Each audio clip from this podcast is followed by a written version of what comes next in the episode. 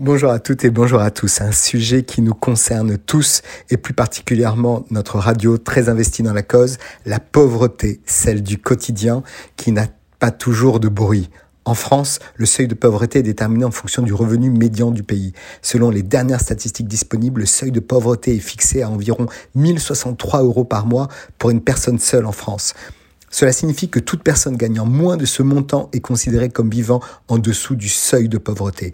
En 2022, environ 19% de la population française était touchée par cette pauvreté, soit environ 9 millions de personnes. Pour une grande partie de ces ménages, ils disposent de moins de 5 euros par jour et par personne de reste à vivre quand ils ont payé leur toit et leurs factures de base.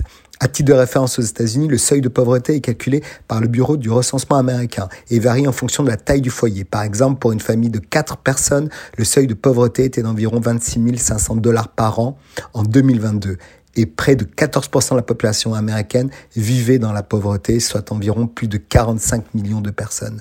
Direction le Moyen-Orient. En Israël, le seuil de pauvreté est également calculé en fonction de la taille du foyer et de la localisation géographique. Par exemple, pour une famille de 4 personnes vivant à Tel Aviv, le seuil de pauvreté était d'environ 3600 shekels par mois en 2022 et c'est environ 2,5 millions d'Israéliens qui vivent actuellement dans la pauvreté, parmi lesquels plus de 1,1 million d'enfants et 932 000 ménages supplémentaires qui vivent dans un état de détresse économique, soit plus d'un quart de la population israélienne. Sur ces 932 000 ménages, 263 000 nouveaux ménages se sont ajoutés rien qu'en 2022.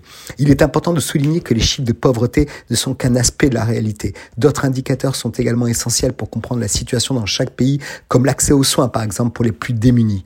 En France, on estime que près de 5 millions d'enfants vivent dans des conditions précaires. Aux États-Unis, les inégalités raciales et ethniques jouent un rôle important dans la pauvreté avec un taux qui fait partie des plus élevés parmi les Afro-Américains et les Hispaniques. En Israël, les groupes les plus touchés par la pauvreté sont les familles nombreuses, les orthodoxes, les personnes âgées et les communautés ethniques.